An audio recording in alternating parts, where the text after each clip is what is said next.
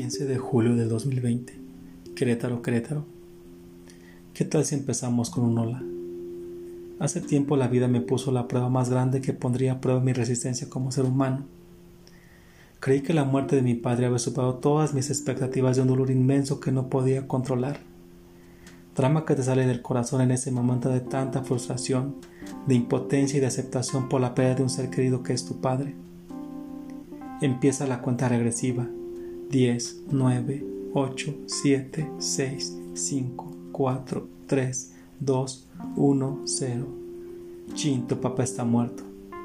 ¿Qué vas a hacer ahora? ¿Quién te va a proteger? ¿Quién te va a dar todo lo necesario para sobrevivir? Apenas tenía yo 15 años y sentí que mi vida se había derrumbado. Estaba teniendo la peor pesadilla de esos años de existencia. Tenía la mirada hacia el suelo, y al accionar levantaba los ojos y veía rostros ocultos que lamentaban tu dolor. Ese día aprendí que no hay acción ni palabra alguna que te ayude a superar tal pérdida.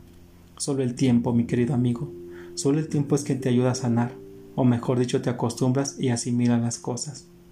He aprendido a vivir sin ver físicamente a mi padre. Solo sus recuerdos invaden mi mente y me dan fuerzas para salir adelante, de las pruebas que el destino pone en mi camino sin saber que es el propio destino que te muestra otras puertas y te acompaña con grandes seres humanos como tú. Ahora tú me has acompañado en esta gran decisión de mi vida.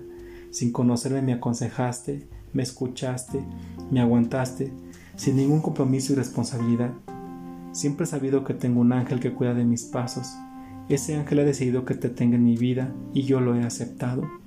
Estoy muy agradecido con Dios, con la vida, el destino, con mi ángel por haberte encontrado.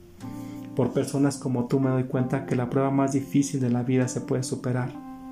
Muchas, muchas gracias por darte el tiempo de estar presente en este mi andar. Ese tiempo que me dedicas lo valoro, porque me doy cuenta que no estoy solo. Este es un ser humano maravilloso que me ha aceptado en su vida sin conocerme. Así surgen las grandes cosas, las maravillosas historias y los momentos mágicos de esta vida tan incierta.